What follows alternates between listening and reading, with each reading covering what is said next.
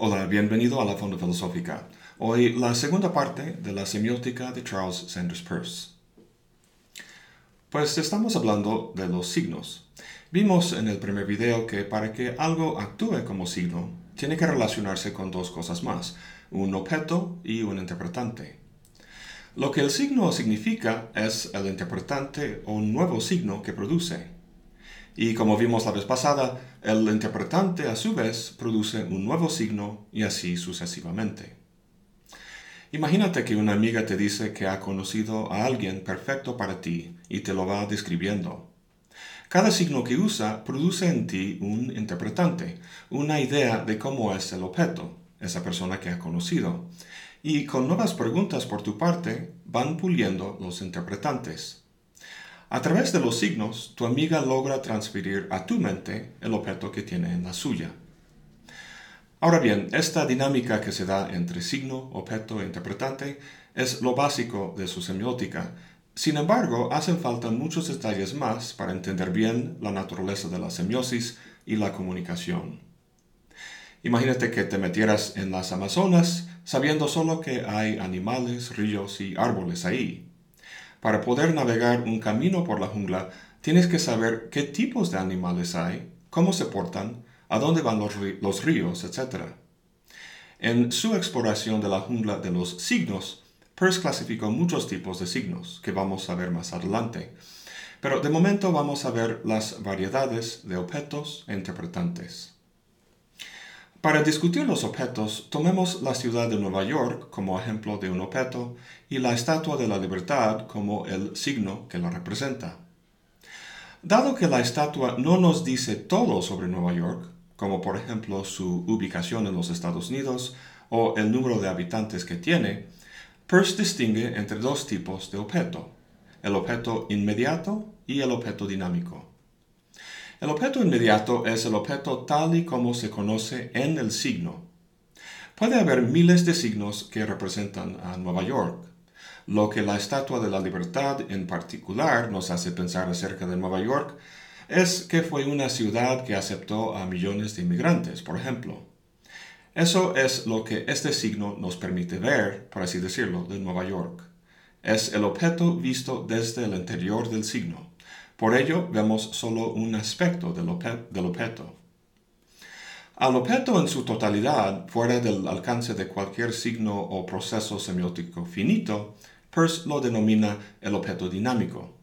Es el objeto tal y como se conocería a largo plazo tras una investigación entre una comunidad amplia de investigadores que empleara múltiples signos y contextos. Volviendo al ejemplo de la persona que tu amiga conoció, si te dice que es alta, entonces ese signo alta tiene como objeto un objeto inmediato, solo parcial. Solo sabes de ese objeto que es alto.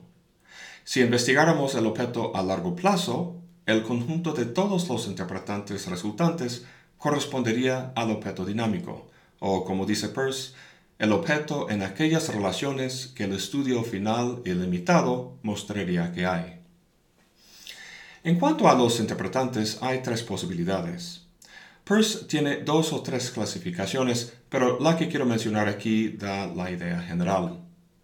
Divide los interpretantes en emocionales, energéticos y lógicos. Ahora, recuerda que el interpretante es producido a partir de la relación entre un signo y un objeto. Es el efecto que un signo tiene.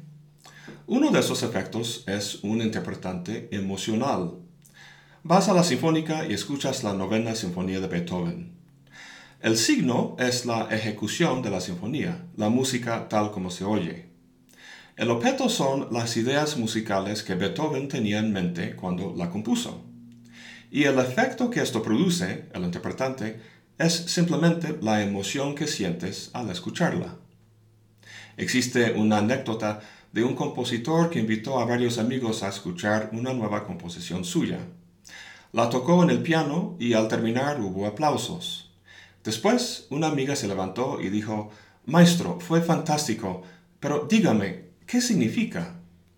Sin decir ni una sola palabra, volvió al piano a tocar nuevamente la pieza. El punto de la pieza musical no era su descripción, sino su ejecución y el goce al oírla. Bueno, el segundo tipo de interpretante es el energético. Como insinúa esta palabra, este tipo de interpretante es una acción particular. El interpretante que produce un semáforo en rojo es parar el coche. Y cuando se ilumina este signo en un avión, el efecto es que uno se abrocha el cinturón. El tercer tipo de interpretante es el lógico. Este no es ni un sentimiento ni una acción, sino algo de orden general, un concepto. Tomemos el ejemplo del signo Sol. Puede producir diversos interpretantes lógicos. Cuerpo celestial, muy caliente, grande, fuente de energía, etc., cada uno de los cuales producirán más interpretantes lógicos sucesivamente. El interpretante lógico es por mucho el más común. Cuando leemos un libro, conversamos con un amigo o investigamos algo, estamos inundados de signos de este tipo. Y qué bueno, porque la generalidad de los conceptos es lo que nos hace agentes semióticos tan potentes. Si te das cuenta, esos tres tipos de interpretantes corresponden a las tres categorías de Peirce que vimos en otro video. El emocional refleja la primeridad, la categoría monádica, porque el sentimiento es una totalidad cualitativa cuyo carácter se da sin compararse con otra cosa. El interpretante energético refleja la segundidad, la categoría diádica, porque se da solo como producto de una relación bruta y mecánica con otra cosa. El coche parándose en relación con el semáforo, por ejemplo, es un producto singular y aislado. El interpretante lógico corresponde a la terceridad, la categoría triádica. No es algo vago como la emoción, ni tampoco bruto y singular como el interpretante energético, sino general. El interpretante emocional se vive en el presente. El energético se da y de inmediato se relega al pasado. Pero el interpretante lógico, por ser conceptual, se dirige hacia el futuro. Para ser efectivos, para significar, tienen que ser constantemente interpretados por nuevos interpretantes a futuro. Esta idea es muy importante para Peirce. Para investigar y conocer el mundo, tenemos que razonar. ¿Con qué razonamos? Con signos. Si el significado de los signos solo fueran emociones o acciones singulares, jamás podríamos hilar una cadena de razonamiento. Pero los significados que sean conceptos sí permiten esto precisamente porque son generales. Volvamos a la persona que tu amiga conoció. Dice que esa persona es alta. ¿Cuál es el significado o interpretante de ese signo alta? Obviamente no puede ser un interpretante energético, algo singular. Por ejemplo, la, estatura en concreto de esa persona en particular, porque si fuera así, solo esa persona sería alta y nadie más. Eso es ridículo. Alta es un predicado general que se aplica a muchas cosas. Entonces su significado no puede darse de una vez por todas, sino que tiene que ser una función de futuras interpretaciones. ¿Qué quiere decir con eso? Solo que el interpretante lógico es como un condicional, o lo que Peirce llamaba un sería si esa persona es alta, entonces sería el caso que cumpliría ciertas expectativas nuestras, si las probáramos en la realidad. Por ejemplo, medir a esa persona con una regla y comparar el resultado con la estatura media de la población. Lo mismo con el concepto de gravedad. Su significado no es la caída de esta piedra cuando la suelto, sino que tiene que ser un general, un sería, o sea, cualquier piedra o cualquier objeto caería hacia el suelto si lo soltara. Ahora bien, quiero hacer dos comentarios sobre lo visto hasta ahora. Primero, recuerda que las categorías son ordinalmente relacionadas. Puede haber primeridad sin las otras dos categorías, pero no puede haber terceridad sin que involucre primeridad y segundidad. Así que puede haber interpretantes emocionales sin más. En cambio, los interpretantes energéticos que se den encierran necesariamente un aspecto cualitativo, algo sentido, digamos una carga afectiva. Y según esta lógica, los interpretantes lógicos tienen que constar de elementos emocionales cualitativos y también con elementos empíricos o singulares. Otra forma de entender esto es que si el interpretante lógico es triádico, Si quitas los otros dos soportes, pues cae. La otra cosa que quería comentar es que en este ecosistema sígnico que hemos visto, no es que algunas cosas sean naturalmente objetos, otros signos, y que los demás sean interpretantes. Esos términos no son ontológicos, sino funcionales. La palabra gato en un momento dado puede ser un signo, pero igual puede convertirse en el objeto sobre lo que estamos hablando. Y desde luego puede ser también un interpretante. La semiosis es contextual. Todo depende del punto de vista del que haces el análisis. Muy bien, habiendo hablado de los objetos y los interpretantes, vamos a pasar a ver la clasificación de los signos. Hay nueve clases en total. No ha de extrañar que Peirce las deriva en función de las categorías. Ahora, si hay tres categorías, uno pensaría que debe de haber tres clases de signos. Lo que pasa es que Peirce cruza las categorías en su descripción fenomenológica con las categorías expresadas ontológicamente. Veamos de qué se trata. A mano izquierda en esta tabla tenemos las categorías ordenadas fenomenológicamente, es decir, en términos de relaciones. Entonces, en la primera fila de la primeridad vamos a considerar el signo en sí mismo. En la segunda fila, la relación del signo con el objeto. Y en la tercera, la relación del signo con el interpretante.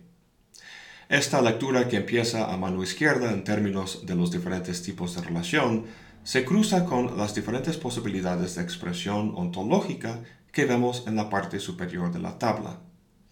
Recuerda que ontológicamente la primeridad es la pura posibilidad cualitativa. La segundidad es el hecho, lo singular y fáctico. Y la terceridad es la ley o la regularidad. Entonces, considerado en sí mismo, un signo puede ser una mera cualidad, que se llama un cualisigno, un existente actual, un sin signo, o una ley general o legisigno. Pasando a la segunda fila, un signo se relaciona con su objeto al tener algún carácter en sí mismo, que pues llama un icono, alguna relación existencial con ese objeto, o un índice, o alguna relación con el interpretante, un símbolo. Como final, el interpretante de un signo lo representa como un signo de posibilidad, lo que pues llama un rema, como un signo de algún hecho, un disisigno, o un signo de la razón, es decir, un argumento.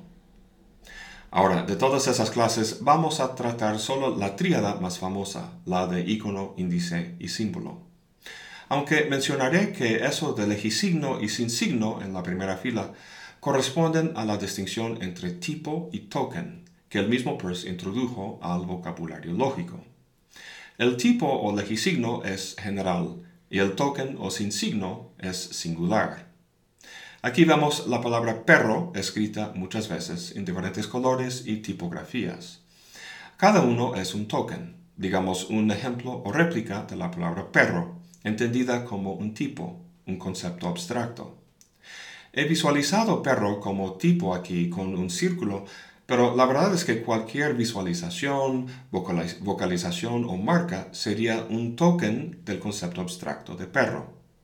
La naturaleza de la palabra perro como tipo no se agota por todas las instancias de perro escrito en todos los libros y revistas del mundo. Aunque juntaras todas esas instancias o tokens de perro, no equivaldrían al concepto general de perro, que es un tipo. Pues ahora iba a pasar a lo del icono índice símbolo, pero hay mucho que quiero decir sobre eso y veo que está pasando el tiempo y no quiero abusar de tu paciencia. Entonces vamos a retomar ese tema en el próximo y último video sobre la semiótica de Peirce. Entonces eso es todo por hoy. Muchas gracias por acompañarme. Hasta la próxima y buen provecho.